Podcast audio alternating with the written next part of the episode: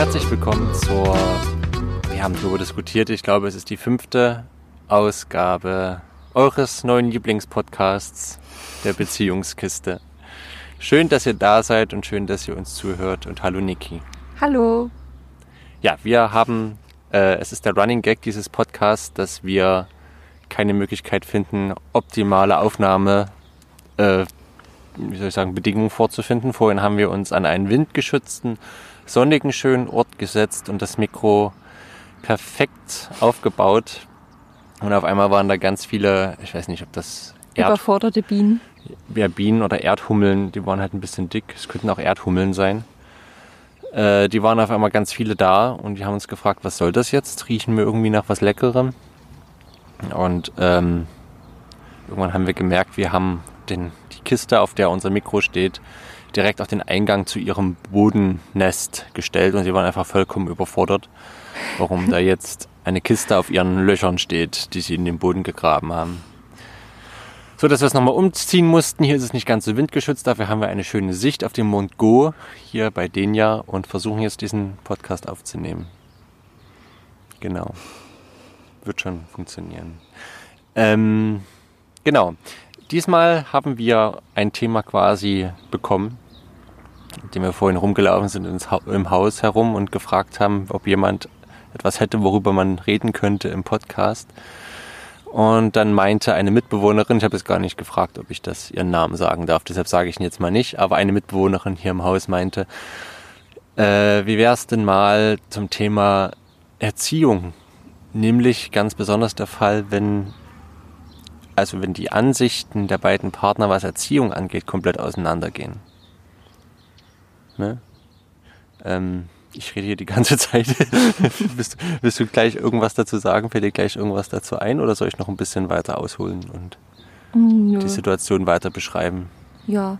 Genau, also ich glaube, es geht in den meisten, also nach meiner Erfahrung und auch in dem Fall war es so, dass die Situation bei den meisten Paaren ist, dass ähm, einer der Partner, meistens interessanterweise der männliche Teil, mehr auf äh, Struktur und Regeln und sowas pocht und äh, der weibliche Teil der Partnerschaft eher sagt, ja, mehr Freiheit und genau, und dem Kind mehr Raum geben. Und dann kommt man darüber in die Diskussion, dann kommen die üblichen Themen, wann muss das Kind ins Bett, muss es lernen, seine Frustrationsgrenze aufzubauen, äh, was noch so, wie sind die Regeln bei Tisch, was wird gegessen, was nicht und so weiter und so fort. Also ich denke, da gibt es bei vielen Paaren, äh, bei vielen Paaren ist das, glaube ich, ein Thema. Und ich hatte es auch schon öfters in Coachings. Ich kann ja noch das Beispiel anbringen, was die eine Mitbewohnerin gesagt hat. Ja.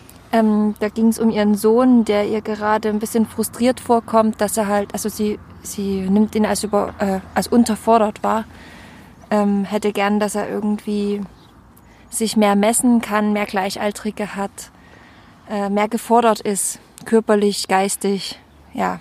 Und diesen Frust, den kriegen ja die Eltern dann natürlich ab.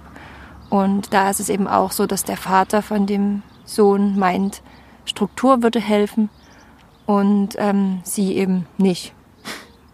Sie meinte, ich weiß es gar nicht, naja, wir meinten dann eigentlich, dass es ja ähm, letztendlich steckt ja dahinter, kann ich den Frust meines Kindes aushalten, bis ich in der Lage bin, das Bedürfnis zu erfüllen.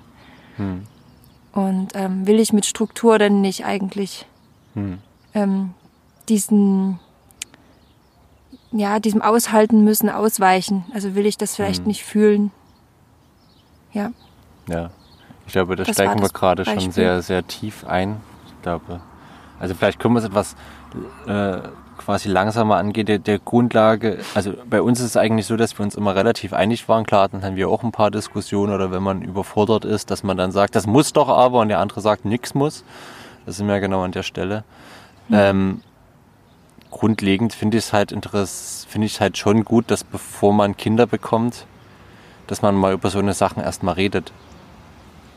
Also ja. mal die kurz anspricht miteinander und darüber diskutiert, wenn man schon äh, dann, ne? Also man. Ich glaube, man denkt halt viel darüber nach, wenn man ein Baby bekommt, eben über diese Baby- und Pflegezeit und wie das alles ist und ob man alles richtig macht und wann man die zuckerfreien Kekse holt und wie lange man stillt. Aber eigentlich geht es da ja auch schon los beim Thema Stillen. Ich glaube, das ist auch ein Thema in vielen Partnerschaften. Ist nochmal so als Beispiel, dass es halt sauer aufstößt, zum Beispiel, wenn Bedarf, auf Bedarf gestillt wird und wenn halt gerade das Essen fertig ist, zum Beispiel Essen ist ja auch immer so ein Triggerthema. Und dann muss halt gerade in dem Moment gestillt werden. So. Oder ein schönes Beispiel, ähm, bei Attachment Parenting habe ich das oft gelesen.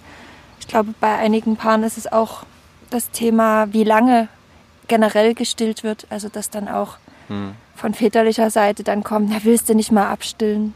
Das kann doch jetzt zugefüttert werden. Ja. Na, also wo wir dann auch wieder was anderes sehen, was da eigentlich dahinter steckt. Und gar nicht dieses, das Kind muss doch mal essen, sondern eigentlich könnte sich dahinter halt ein Bedürfnis des Mannes verbergen. Darum soll es halt heute gehen. Ne? Ja, genau. Und äh, ich glaube, da ist auch äh, Thema, was auch, was glaube ich bei uns auch ein Thema ist, ist auch Familienbett. Stimmt, ja. Ich glaube, das ist auch immer so ein etwas heikleres Thema. Ähm, und eben die Beobachtung, ich möchte das eigentlich gar nicht so sehr pauschalisieren, aber die Tendenz ist schon dahin da, dass eben eher die männlichen, die Väterseiten oft sagen, eben beim Thema Familienbett, na, das Kind muss doch jetzt mal lernen, im eigenen Bett zu liegen und es soll jetzt auch mal in sein eigenes Zimmer. Und äh, genau, das unter dem Vorwand eben, dass es jetzt da jetzt sich lösen muss und so. Und wie jetzt schon eben von Niki so oft angedeutet, ja, ich denke auch, dass wenn, wenn man da merkt, dass in der Beziehung, dass es da zu Spannungen kommt,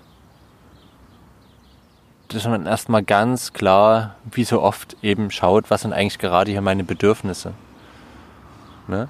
Also äh, es ist ja ein ganz zentrales ein ganz zentraler Punkt eben auch der gewaltfreien Kommunikation, dass wir unterscheiden lernen zwischen Bedürfnissen und Strategien.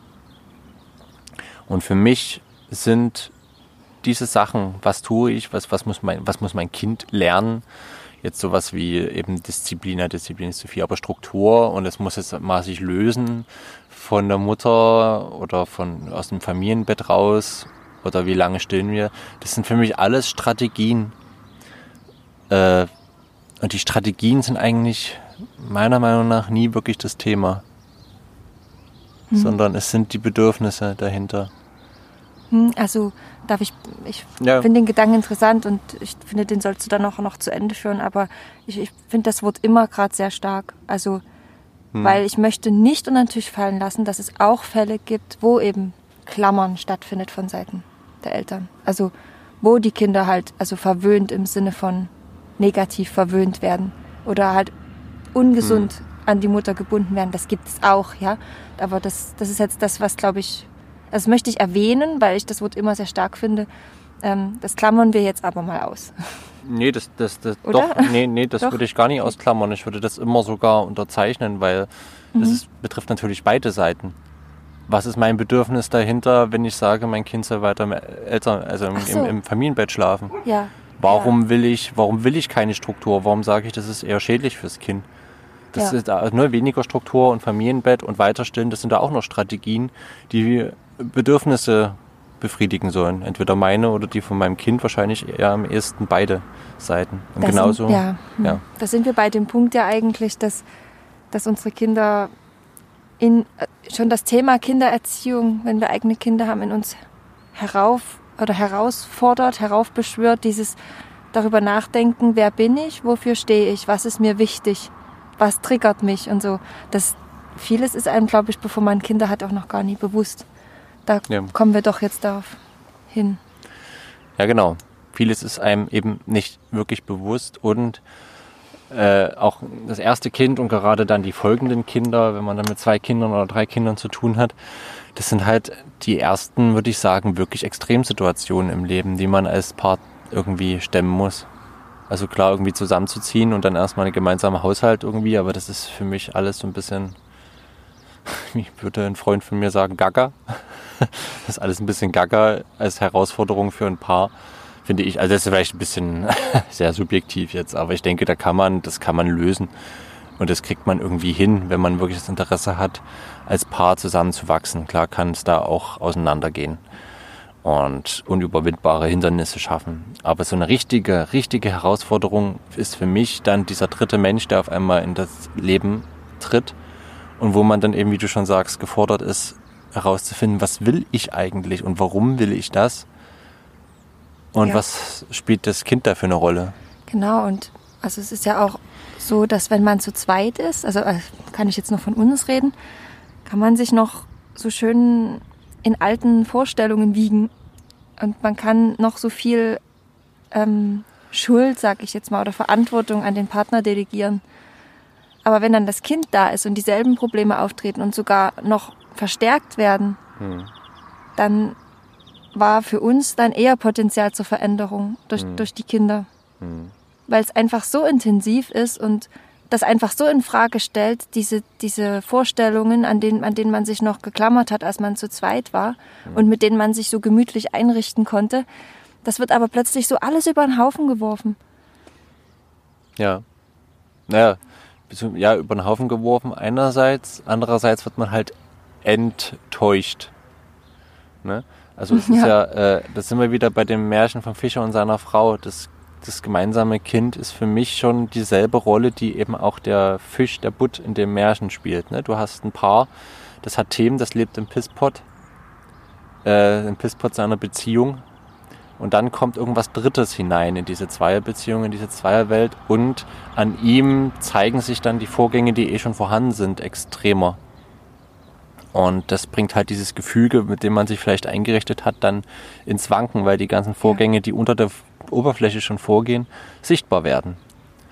Ne? Also das Kind ist ja nicht die Ursache der Probleme und die verschiedenen Erziehungsansichten sind nicht die Ursachen, sondern das sind einfach nur deutlich Werdungen der Vorgänge, die eh schon in der Beziehung stattfinden. Ja. Und der Samen, die schon gelegt sind an Konflikten. Genau, wenn wir da jetzt auf diesen überforderten, ich gucke gerade auf diesen überforderten, also oder unterforderten Sohn. Und da frage ich mich jetzt auch, also das Problem ist ja nicht, dass der Sohn unterfordert ist, sondern das Problem ist, dass, dass die Eltern davon überfordert sind. Und dass da, dass da auch ähm, Grundphilosophien, die sich widersprechen, mit denen man vielleicht vorher in der Beziehung sich gut eingerichtet hat, ähm, aber die Lebensumstände erfordern jetzt, dass man darüber spricht. Dass man das nicht mit, nur mit sich ausmacht, sondern dass man hier aufeinander zugeht, Kompromisse eingeht, wo es vorher nicht nötig war. Also. Mhm. Also Grund, Grundphilosophien, im, nee, Grundphil ja, Grundphilosophien finde ich ja ein starkes Wort. Für mich bleibt da wirklich Lösungsstrategien. Lösungsstrategien, die man für sich gefunden hatte, in Frage mhm. stellen. Mhm. Weil Grundphilosophien, das ist vielleicht, also ist es das weiß ich jetzt nicht. Ne? Da müsste man jetzt die beiden quasi da haben und ein Interview führen, ob's, ob, ob jetzt zum Beispiel das Thema Struktur, ob das wirklich eine Grundphilosophie ist. Ja, Menschen brauchen Struktur. Ist das eine Grundphilosophie oder ist es einfach nur die Lösungsstrategie, mit der der Vater am besten gefahren ist bisher in seinem Leben für sich selbst? Ne? Ja. Aber es ist ja auch schon immer ein bisschen die Frage, wie sehr ist einem bewusst, dass die eigenen Sachen, die man eben als Strategien gefunden hat, eben nicht allgemeingültig für alle so sind. Ne? Es gibt bestimmt mindestens eben genauso viele Menschen, die gesagt haben, ich komme ich komme mit Struktur nicht klar. Für mich war es die Epiphanie und die Horizonterweiterung, dass ich einfach fließen lassen konnte und spontanen Impulsen folgen konnte. Das war für mich die Rettung. So, ne? Gibt es bestimmt mindestens genauso viele Menschen, die dann, oder wie eben Leute, die sagen, ich brauche Struktur, ich brauche Struktur und das war für mich das, was mich gerettet hat. Ja. ja. Da, da sind wir auch nochmal bei dem Punkt, ähm, ich glaube, das meinte ich vorhin mit, dass man sich fühlt, wenn man, also das erste Mal, ne, so eigene Trigger oder wer hm. bin mhm. ich, was ist mir wichtig, weil ähm, wenn dieser dritte Mensch in die Beziehung reinkommt, dann bist du. Jetzt habe ich gerade einen Faden verloren. Ach so, genau. Dann, dann wirst du ja auch damit konfrontiert, dass das, was du vielleicht für allgemeingültig gehalten hast, was gut ist für Kinder, mhm. dass das eigentlich letztendlich nur für dich als Kind gut war. Ja, das. Ne? das also vielleicht mhm. ist das, äh, wenn jetzt ähm, der männliche Partner sagt, äh, Struktur ist gut, mhm. abends, ne? Es geht ins Bett und so also es geht immer zur selben Zeit ins Bett und das ist gut. Ja, vielleicht ist das halt gar nicht für dieses Kind gut, sondern vielleicht ist das halt für diesen Partner gut. Vielleicht braucht der so Gleichmäßigkeit, Rhythmus, mhm. Rituale und ja, das Kind aber halt nicht. Und durch das Kind lernst du halt, also kannst, wenn du offen bist dafür und das möchtest, mhm. hast du die Chance sozusagen, das zu hinterfragen, ob alle Kinder das wirklich brauchen. Ja. Was du denkst, was alle Kinder brauchen. Das merkt man ja schon, wenn man äh, zwei Kinder, das zweite Kind bekommt. Man denkt sowieso, das hat man die Übung vom ersten Kind und dann kommt das zweite und man merkt, es ist überhaupt nichts. Ich habe nichts ist von mir abhängig. Die, wie dieses Kind sich charakterlich entwickelt, was es braucht und was es nicht braucht, das, das, das habe ich mit mir nichts zu tun. Ich kann mich jetzt rühmen, dass es mit dem ersten Kind alles entspannt war oder vollkommen verzweifelt sein, weil das erste Kind vollkommen unentspannt war. Und dann ist das zweite Kind komplett das Gegenteil. Und man merkt, nee, es hat mit mir gar nichts zu tun. Also ist ein bisschen übertrieben gesagt, hat natürlich mit allem zu tun und man kann ja Einfluss nehmen und dem Kind Sicherheit geben und so weiter. Aber, äh, aber eben zum Thema Bedürfnisse, ja. nee, zum Thema die Bedürfnisse sind ja immer gleich. Das ist, ist quasi als kleine Einführung in die gewaltfreie Kommunikation. Man sagt, die Bedürfnisse sind bei den Menschen meistens alle gleich oder relativ gleich. Ne? Man hat das Bedürfnis nach Angenommensein, nach Sicherheit, nach, äh, ja, was noch, nach Raum und nach Integrität und so weiter. Und diese Bedürfnisse sind eigentlich bei uns Menschen fast alle gleich, nur wir haben ganz unterschiedliche Lösungsstrategien dafür, um diesen ja. Bedürfnissen gerecht zu werden. Okay, ich habe, glaube ich, vorhin Bedürfnisse gesagt. Ja, dann möchte ich das auch korrigieren. Dann meine ich Strategien. Ja. Also sind, das ist meine Strategie, die die einzig wahre? Ja. Ähm, oder, oder gibt es verschiedene Typen, also Menschentypen, die verschiedene Strategien brauchen? Genau, und das würde ich eben auch unterschreiben. Ja, es gibt wahrscheinlich 10.000 verschiedene Menschentypen. Also es gibt ja Modelle, um Menschen ein bisschen einzuteilen, ne? wie das Human Design oder eben Astrologie und ganz verschiedene Methoden. Und die sind auch alle ganz super, um sich ein bisschen klarer zu werden über sich selbst und entspannter zu werden, dass das halt alles auch irgendwie zu einem gehört. Aber die Grunderkenntnis ist eben, alle sind anders. und dann ist es eben so. Und ich muss jetzt nicht immer denken, der, der ist falsch oder ich bin falsch, sondern es ist schon alles in Ordnung, so wie es ist. Wir sind eben verschieden. Und, äh, aber deshalb wäre es eben ein fataler Irrtum, sage ich jetzt mal, zu meinen, das, was mir gut tut und das, was ich für mich als richtig erachte, ist das, was eben selbst mein eigenes Kind braucht. Ist es wirklich so? Was natürlich jetzt nicht bedeutet, und das, das ist eben der Punkt, weshalb ich auch sage, auf die eigenen Bedürfnisse gucken, dass ich jetzt meine Bedürfnisse da jetzt übergehe. Und das ist, glaube ich, letztendlich der Punkt, was wir auch gesagt haben bei dem Paar, was du vorhin schon mal angesprochen hattest.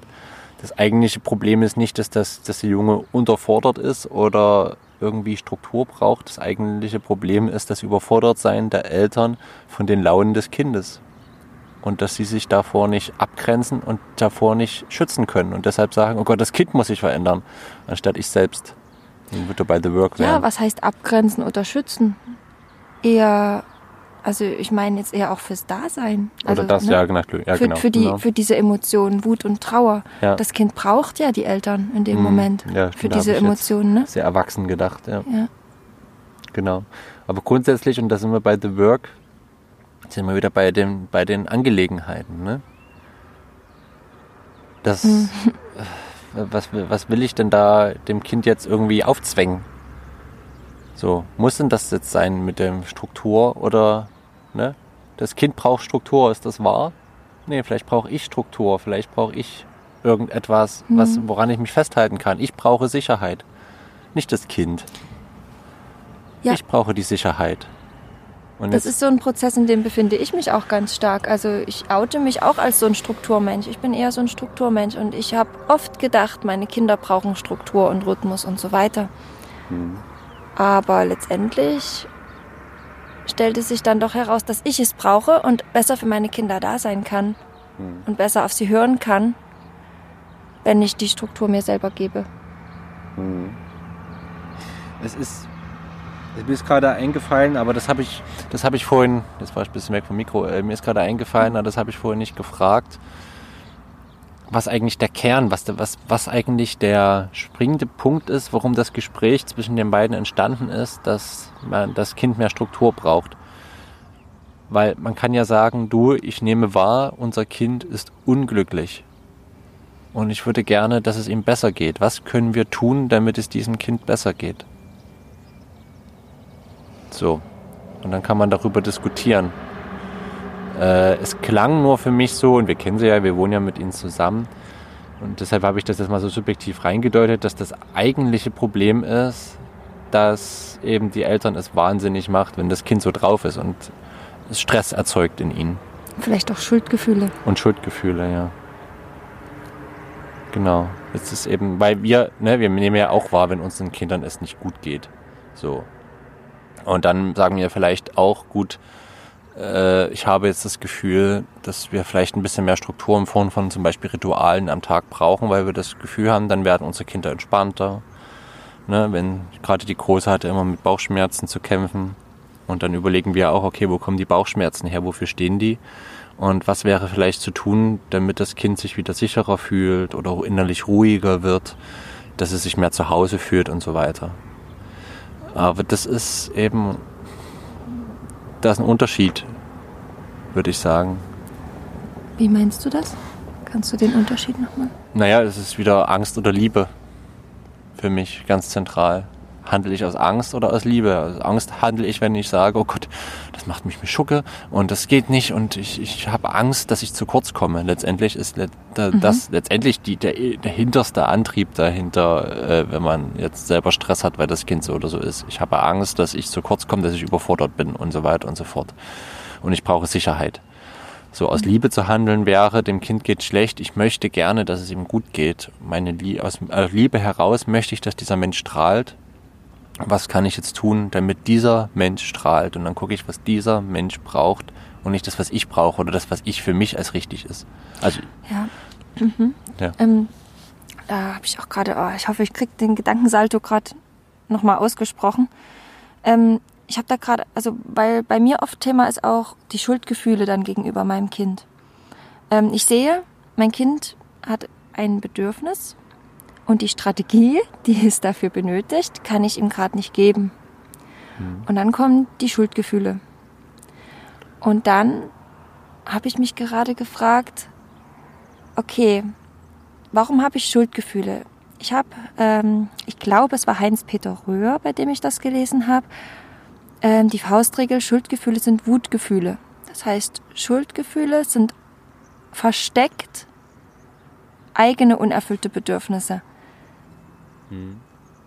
Also, wenn ich jetzt meinem Kind etwas nicht geben kann, mhm. ähm, habe ich, warte mal, ich muss kurz nachdenken, wie das war. Ja, also die Schuldgefühle entstehen dadurch, dass man Wutgefühle in sich hat. Und ähm, die, diese Wutgefühle zeigen ja, dass man letztendlich zu sich selber nicht gut ist, dass man seine eigene Strategie noch nicht gefunden hat. Und weil man seine eigene Strategie noch nicht gefunden hat, kann man auch für das Kind in dem Moment keine Strategie sorgen, weil ähm, man hat diese, diesen Nährboden einfach nicht, weil man wenn, wenn ich in, nicht in meiner Mitte bin, kann ich nicht für mein Kind sorgen. Oder wenn ich vielleicht auch, was weiß ich, nicht genug Geld habe, gerade das umzusetzen. Oder, oder was weiß ich, irgendwelche anderen äußeren Zwänge ähm, dann, dann bin ich ja selber wütend schon auf diese Situation oder auf mich oder was auch immer. Ich habe jedenfalls meine eigene Lösungsstrategie in dem Moment noch nicht gefunden und deswegen kann ich auch für das Kind noch nicht da sein. Und das, das sind wir nämlich wieder ähm, bei dem Thema, ähm, was du gesagt hast. Das, ähm, ist das Liebe oder Angst? Ja. Ne? Ähm, die Liebe, darf ich hier nicht nur so altruistisch betrachten, sondern vor allem auch mir selbst, die, die Liebe, die ich zu mir selbst habe, mhm. wieder. Also zu dem Punkt kommen wir ja immer und immer wieder, dass ich mich halt zuerst um mich selber kümmern muss. Ja. Ja, das wollte ich da noch. Also ich hatte gerade so diesen Gedankensprung. Ähm, das muss ich vielleicht noch mal kurz erklären. Wenn ich aus, aus Liebe, für, also ich sehe, meinem Kind geht's nicht gut und ich kann gerade einfach nicht, ich kann ihm gerade nicht helfen ja. aus dieser Situation. aus, auch aus äußeren Bedingungen heraus. Und dann bekomme ich Schuldgefühle. Ja. Dann sind wir nämlich nicht mehr in der Liebe, das wollte ich eigentlich sagen, sondern dann sind wir schon wieder in der Angst. Das war eigentlich nur diesen kleinen, den kleinen Abstecher, den ich da noch geben wollte, weil das so, also ich weiß nicht, bei mir als Mutter jetzt und, und als ich passiert das einfach so, dass ich da so aufpassen muss. Sobald Mhm. sich die Schuldgefühle einschalten, ist es keine, keine Liebe mehr, aus der ich handle. Und Mhm. da, das möchte ich gerne, das ist so wichtig, da aufzupassen. Wa- wa- Was ist nur aus Schuldgefühlen gespeist? Und ich glaube, Schuldgefühle können da so tückisch sein. Ja. Ja. Auf jeden Fall. Was mir halt noch äh, einfällt, ist auch eben Projektion und eigene alte Wunden wieder mal.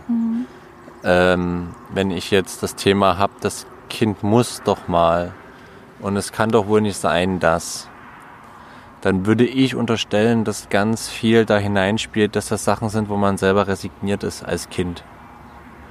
Und es jetzt auch nicht ertragen könnte, dass jemand es anders macht, nicht resigniert und damit trotzdem Anführungsstrichen Erfolg hat. Was besonders hart ist natürlich, wenn es das eigene Kind ist. Aber ähm, das ist ja, ja, es ist ja ganz oft diese Kombination, wenn man jetzt darüber nachdenkt, also wieder ein bisschen in die, vielleicht in die Transaktionsanalyse reinzugehen. Das innere Eltern-Ich sind ja die gespeicherten Normen und Werte und Worte, die man von seinen Eltern und Bezugspersonen mitbekommen hat. So. Die man als Kind auch nicht hinterfragt hat. Jetzt kann es aber natürlich gut sein, dass eben der eigene Kindanteil, dass ihn das natürlich sehr unglücklich gemacht hat. Ne? Klassisches Beispiel Kindergarten. Dass es vielleicht äh, einem am Vertre ver verklickert worden ist, ja, man muss in den Kindergarten gehen, weil wir müssen ja arbeiten und da können wir dich nicht mitnehmen. Und man hat das jetzt alles so irgendwie gespeichert. Jetzt war man natürlich als Kind vielleicht unglücklich darüber, weil es einem jetzt nicht empathisch beigebracht werden konnte, dass das jetzt leider nötig ist. Und ähm, genau, so, und jetzt sind wir bei der Frage, soll unser Kind in den Kindergarten gehen? Man selber hat gelernt, dass äh, man hat sich da quasi, ist da über seine eigenen Bedürfnisse drüber gegangen und ist da resigniert. Man hat da überforderte El Eltern erlebt. Da hat er überforderte Eltern erlebt und deshalb macht einen das jetzt Stress. Einerseits, weil die alte Wunde wieder hochkommt und andererseits eben, wenn man den Stress so gespeichert hat. Man hat ja der innere Kindanteil, der, äh, hat ja gespeichert die Emotionen, die man hatte in den Situationen und diese auch als objektiv wahr wahrgenommen. Und, die, und dieser Konflikt zwischen dem inneren Elternteil, der diese Normen und Werte gespeichert hat, und das in den inneren Kindanteil, der sich vielleicht in dieser Situation und in dieser Situation, äh, in dieser, über diesem Thema nicht wohlgefühlt hat, ist jetzt immer noch in einen drin. Und es wäre jetzt die Aufgabe, das objektiver zu betrachten. Aber man merkt halt, dass man getriggert wird. Was ist jetzt, wenn man selber unter Schmerzen akzeptieren musste, dass man jetzt, bleiben wir bei dem Thema, dass man jetzt in den Kindergarten muss. Das bedeutet nicht, dass Kindergarten pauschal böse ist, aber jetzt haben wir halt einen Menschen, der da schlechte Erfahrungen damit gemacht. Und der musste jetzt für sich schmerzhaft lernen, dass man da durch muss. Und das hat, und der innere Elternanteil hat das auch weiter auf einen so eingetrichtert. Da muss man durch, da muss man durch, das muss man ertragen, das gehört zum Großwerden dazu. Man muss sich lösen von seinen Eltern. Und dann kommt der Fall auf das eigene Kind. Und das wird sofort wieder getriggert. Man muss da durch. Da ist ganz viel emotional angestaut, was in dem Moment rauskommt. Man kann das dann gar nicht wirklich objektiv betrachten und gar nicht wirklich schauen, was für das eigene Kind gut ist, weil man die alte eigene Wunde immer noch in sich drin hat. Die schreit, aber ich musste das doch auch. Das hat mir auch gut getan. Ich bin ja trotzdem ein guter Mensch geworden, oder nicht? Oder was? Oder wie? Oder genau das Gegenteil, das dann, also das war jetzt das kritische Eltern-Ich, was jetzt gesprochen hat, das Gegenteil dann, ähm, dass dann das verlassene Kind spricht. Ja. Nein, ich will das meinem Kind nicht antun, oh Gott, oh Gott. ja Und dabei stimmt, wird vielleicht gar nicht gesehen, dass das Kind den Kindergarten total toll findet und überhaupt kein Problem hat. Ne? Ja, genau, das würde ich ja einigen. Menschen, die äh, eben auch Schule, also es, wir sind ja in der Freilernerszene, wenn da Schule sehr arg verteufelt wird, pauschal es schlecht angesehen wird, würde ich das manchmal eben auch unterstellen, dass da jetzt nicht geguckt wurde, ist das jetzt wirklich für das Kind eben das Richtige? Fühlt es sich wirklich unwohl oder ist es eigentlich nur meine eigene Emotion, die ich aus meiner Kindheit mit mir rumtrage? Ähm, ja, ihr, ihr, seht, wir sind starke Pauschalisierungsgegner. Pauschal würde ich sagen, man sollte nicht pauschalisieren. Ähm, aber genau so. Und das ist eben dann interessant, denke ich, auch zu schauen. Und das wäre auch für mich der Ratschlag an jeden, wenn es um Erziehungsthemen geht. Wenn ich merke, dass ich mit meinem Partner da nicht d'accord bin, es lohnt sich natürlich da immer hinzugucken, aber gerade natürlich, wenn man da nicht auf einen grünen Zweig kommt oder auf einen gemeinsamen Nenner oder auf einen grünen Nenner, ähm, dann, äh, dann mal zu schauen, okay, was, warum bin ich jetzt eigentlich so emotional bei diesem Thema? Warum, und das ist immer die, die Sache, die ich auch meinen Klienten frage, die ich auch immer meine Klienten frage, warum gebe ich diesem Thema eigentlich Macht gerade? ist dieses Thema mir in meinem Leben so wichtig, dass ich da jetzt Zeit, Energie und Kraft hinein investieren möchte, dieses Problem zu lösen? Oder gibt es oder ist es mir eigentlich überhaupt nicht so wichtig und eigentlich müsste ich jetzt mal schauen, dass ich in mir etwas löse, dass es mich nicht mehr so emotional aufwiegt. Und ich mache die Erfahrung, dass das, was man dann in sich, also was ich dann in mir löse, dass das dann selten damit zu tun hat, mit der Sache, der ich Macht gegeben habe. Genau. Und, ja. Also nur so ganz, es ist dann wirklich nur ein Trigger, nur so ein kleiner Auslöser, aber. Ja, genau. der Eisberg, der dann noch unter der, Oberfl unter der Wasseroberfläche ist, der ist dann meistens. Ja. Hat kaum noch was damit zu tun. Genau, manchmal kann es natürlich auch sein. Ne? Es kann natürlich sein, dass man sagt, äh, ich weiß vielleicht, wo es herkommt und ich habe da meine Themen, das weiß ich auch. Aber ich, es ist okay für mich, dass das hier ein Thema ist, was mir wichtig ist. Und dann trete ich auch dafür ein. Mhm. Ne? Es soll nicht bedeuten, dass man irgendwann vielleicht in dem Zustand ist. Ich glaube, das denken oder das ist oft so, dass man vielleicht denkt, wenn ich jetzt möglichst in meiner Mitte bin, ficht mich nichts mehr an. Aber ich denke schon, dass es auch okay ist, dass man bei Sachen sagt, ja, es ist ein Thema bei mir und ich muss mich damit beschäftigen und es ist emotional bei mir und dem möchte ich, das ist auch okay für mich, dass es in meinem Leben diesen Raum einnimmt. Ja, das meine ich vorhin auch mit äußeren Bedingungen es müssen nicht immer kindliche Wunden sein, die in dem ja. Moment, ne, die, die Strategie, also das, das muss nicht die Strategie an sich sein, die ungesund ist, sondern es kann auch dieses, dass man einfach gerade äußerlich keine Möglichkeit hat, genau. Ähm, die Strategien halt, zu, für, also für das Kind sozusagen zu finden, die gesunden, guten. Ja, genau. Ähm. Ähm, ich wollte noch mal auf das Thema, was, was so oft irgendwie kommt bei dir, das Kind muss abends ins Bett ja. eingehen. Das, daran wird das auch nochmal so schön deutlich. Ja, genau. Also, also wollte dich fragen, ob du da noch Achso, ich sollte darauf eingehen. Nicht du, sondern ich sollte darauf eingehen. Okay. Ja, nee, ähm, du kannst es besser erzählen als ich. Ja, also ist, ist, ich denke, es ist oft ein Thema eben, dass äh, gerade eben wieder die Vaterseite ein Problem damit hat, dass sich am Abend äh, stundenlang, ne, dass das Bettgehritual stundenlang geht. Und dass, das, dass die Kinder oder das Kind dann erst immer um 10, um 11 schläft. Also das ist, gibt natürlich auch viele Mütter, die eben damit ein Problem haben, das eigentlich auf Dauer nicht mehr wollen. Äh, ich glaube, der Wind ist okay. Ich glaube, das hört man nicht. Müsste nicht abschirmen. Ähm, also ich denke, das ist oft ein Thema, wo aber eben, denke ich, die Tendenz wirklich ist, dass die Mütter sagen, ja, ich will meinem Kind aber die Zeit abends geben und der Mann sagt, ja, das muss aber auch mal lernen, alleine einzuschlafen und ist ja jetzt groß genug und es muss ja nicht immer ewig vorlesen und kuscheln sein, sondern es muss ja das jetzt auch mal alleine schaffen. Und das ist eben ein sehr schönes Beispiel, wo sowas wirkt. Dieses, worum geht's jetzt eigentlich? Auch wieder auf beiden Seiten, ne? will der Mann jetzt wirklich, dass das Kind, also der Vater, dass das Kind sich irgendwann durchs Leben beißen kann und bestehen kann und deshalb ist alleine einschlafen jetzt so eine wichtige Lektion, die es unbedingt lernen muss, weil es ansonsten im Leben ständig nirgendwo irgendwas schaffen wird. Und die andere Seite eben für die Mutter ist es jetzt wirklich so schlimm, wenn das Kind heute mal alleine einschläft, nachdem man eben sein Abendritual gemacht hat. Oder wäre es eigentlich auch okay für das Kind, also es wird ihm natürlich nicht gefallen, wenn es was anderes gewohnt ist, ist ja klar, warum sollte es jetzt anders sein. Aber ist es jetzt wirklich das Problem des Kindes oder ist es eigentlich das, das Trennungsproblem der Mutter, die da gerade wirkt, wenn es sagt, das kann nicht ohne mich einschlafen oder ohne uns und wir müssen da jetzt die drei Stunden warten, bis es wirklich schläft. So. Und dann ist es natürlich auch noch vom Kind abhängig. Äh, es gibt Kinder, da ist es relativ entspannt. Die halten das aus, wenn man jetzt sagt, hier, wir sind ja nebenan und du kannst jetzt einschlafen, wir lassen auch die Tür auf. Und es gibt Kinder, da geht aber, also dann geht da richtig was los. Ne? Das ist einmal Charaktersache, andererseits natürlich auch die, die Erziehung und was die Eltern ihm bis jetzt ge gezeigt haben. Suggeriert haben. Suggeriert haben und was das gewohnt ist.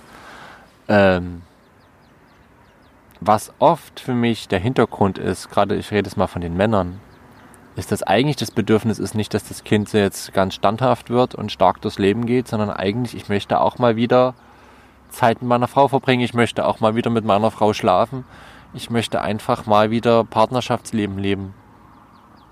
So. Äh, und ich glaube, das ist gar nicht allen bewusst. Und ich glaube, es wäre ein guter Schritt, sich eben bewusst zu werden, welches Bedürfnis und wel steht eigentlich eben dahinter, dass ich jetzt sage, das Kind muss doch jetzt mal ba ba ba ba ba. Ne? Und dann kommt ja noch der Verstärker hinzu, den du vorhin beschrieben hast, so schön. Ja. Dass das Kind jetzt, also dass auf das jetzt Rücksicht genommen wird und dass Ja. höchstvermutlich auf das Kind, das der Mann früher war, diese, diese Gedanken nicht gemacht wurden. So, Ja, genau. Da Das- auf diese genau. Rücksicht nicht genommen wurde. Man wurde selber ja ins Bett geschickt Genau. und äh, fertig. und das ist ja dann nur gerecht, wenn ich das Genau. jetzt einfordern darf, was meine Eltern damals eingefordert haben. Ja, genau. Man hat ja dann auch innerlich so ein bisschen darauf, ne, man hat sich dann, äh, man hat dann resigniert als Kind und hat sich gedacht, aber wenn ich erwachsen bin, dann kann ich ja. So, und dann hat man auf die ganze Zeit auf den Moment gewartet, dass man jetzt dran ist. Mhm. Und dann ist man gar nicht dran, weil, weil sich die gesamte Pädagogik und die gesamten Ansichten zum Thema Kindererziehung gewandelt haben und jetzt ist man immer noch nicht dran. Und am Ende ist man der Verlierer. So, aber der Verlierer ist man nur, wenn man sich selber nicht um sich kümmert. Und ne, letztendlich ist es ja nicht so, dass man sich das alles bewusst macht und dann wird alles problemlos mit dem Kind gehen. Die Beobachtung ist meistens, dass man sich innerlich so entkrampft und die Macht aus dem Thema so rausnimmt, wenn einem diese Sachen bewusst werden, dass es dann auf zauberhafte Weise auch besser mit dem Kind funktioniert. Ähm, aber es wird natürlich nicht immer der Fall sein. Die, die Tendenz nur, dass man dann eben eine Lösung findet, die allen Bedürfnissen einigermaßen gerecht wird, ist bedeutend höher, wenn man weiß, um welches Bedürfnis es jetzt eigentlich geht. Und ich würde schon sagen, dass, also ich würde dem widersprechen, doch es wird einfacher. Also nicht immer, klar, aber oft ist es dann so, wenn, weil die Eltern dann entspannter werden. Ja, Und genau. dann wird das Kind das auch entspannter sehen. Ja, genau. Also dann bleiben diese Machtkämpfe aus. Die Kinder haben ja den siebten Sinn für Machtkämpfe. Absolut.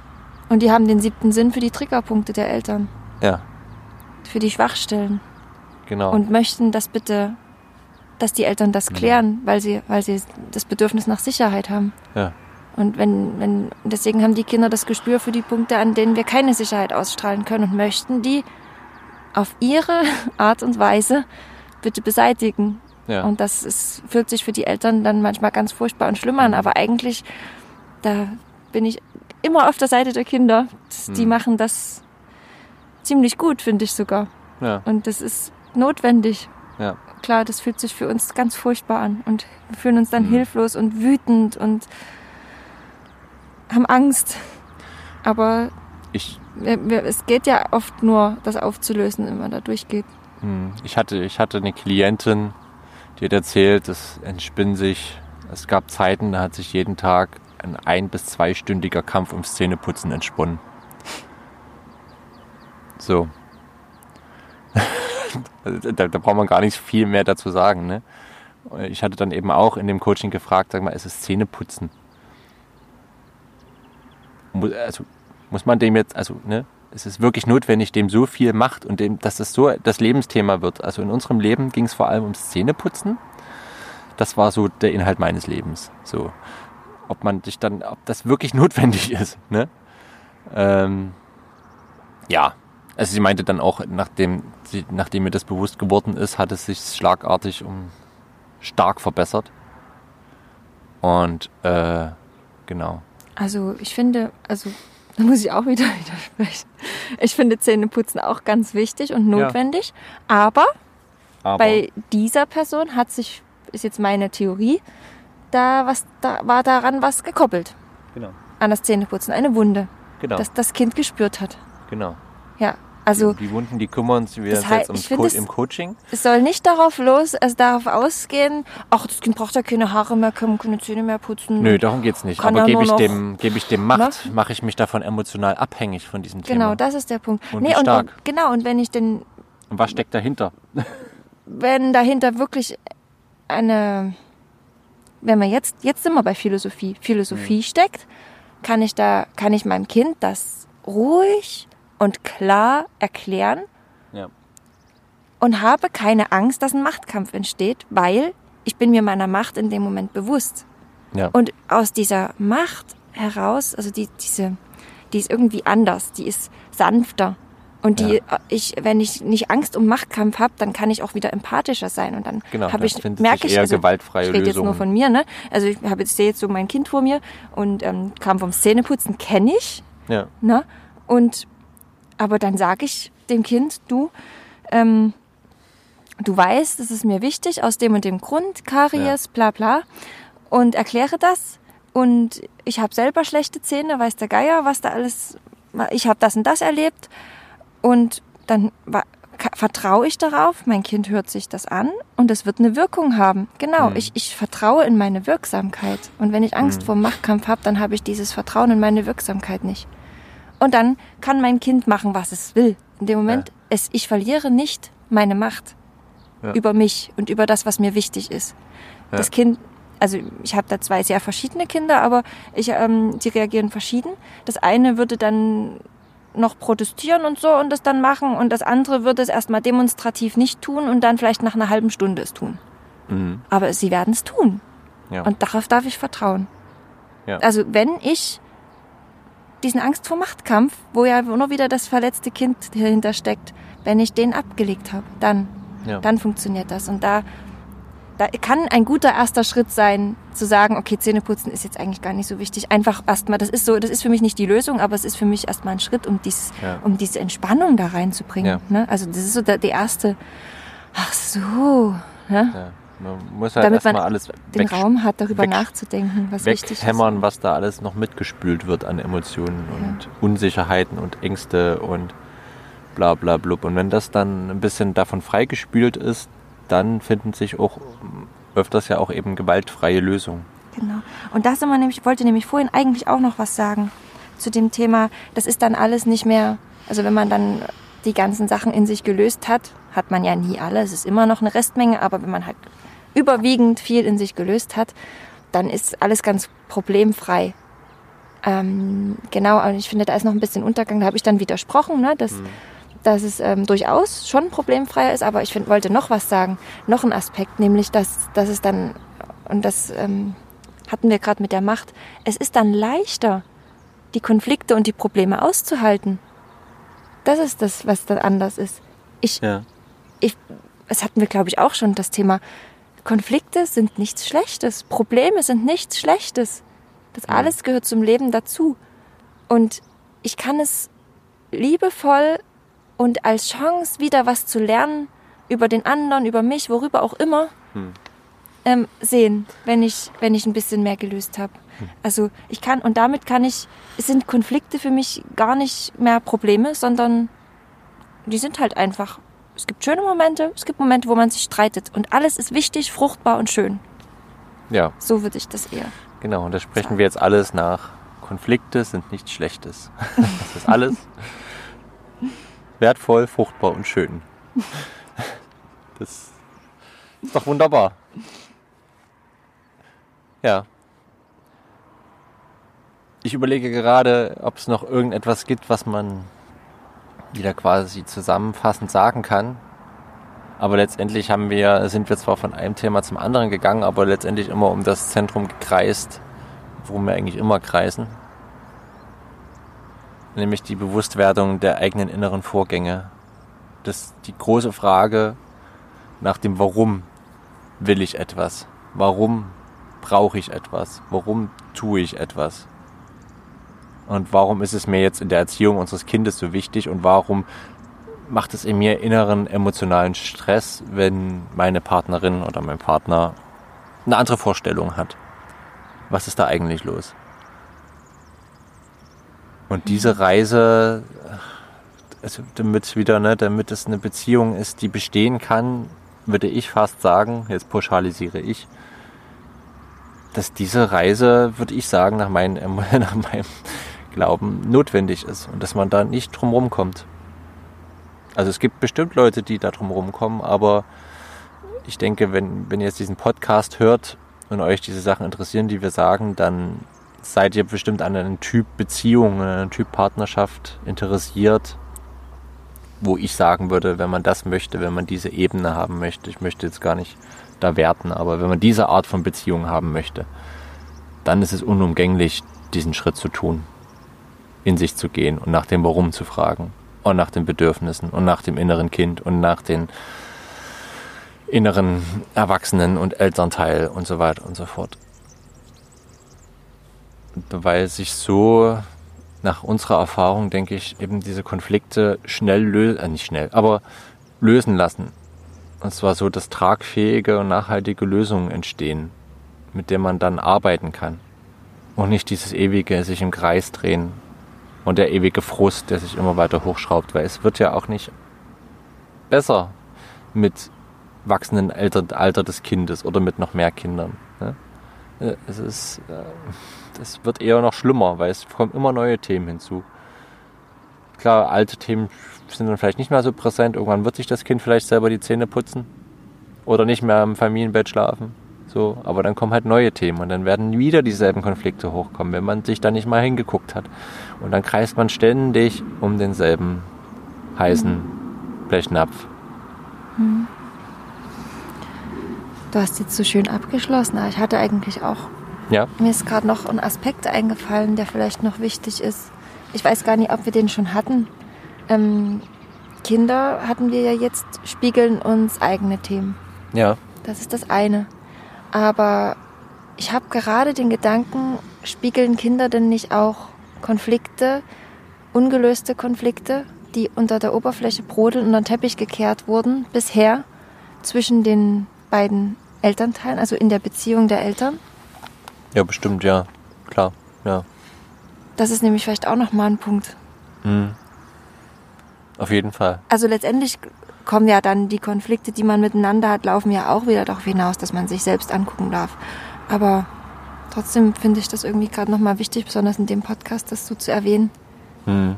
Also, um wieder zu diesem Jungen zu kommen, ne? vielleicht ist es auch, oder auch, weiß nicht, dem Thema mit, den, mit dem abends ins Bett gehen oder stillen oder so.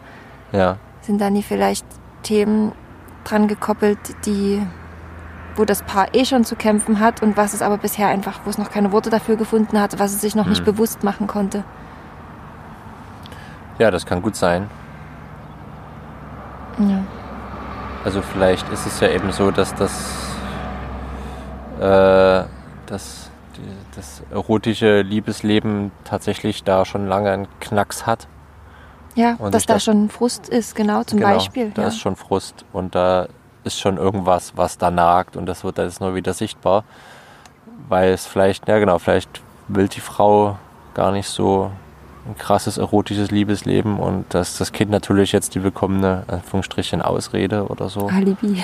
Das willkommene Alibi um nicht weiter hingucken zu müssen, was sie eigentlich so frustriert und warum sie darin keine Freude sieht. Und wiederum für den Mann die Frage, warum er emotional sehr stark davon abhängig ist, dass es sehr aktiv zugeht. Ob das einfach ihm so wichtig ist, ne? Oder ob er irgendwas damit ersetzen möchte, irgendwas, ne? Vielleicht auch eine Nähe sucht zu seiner Partnerin, die er einfach so schafft, nicht aufzubauen in der normal, äh, in der sonstigen, im sonstigen Umgang, im normalen Umgang, nein, im, im sonstigen Umgang, ne? Also äh, genau.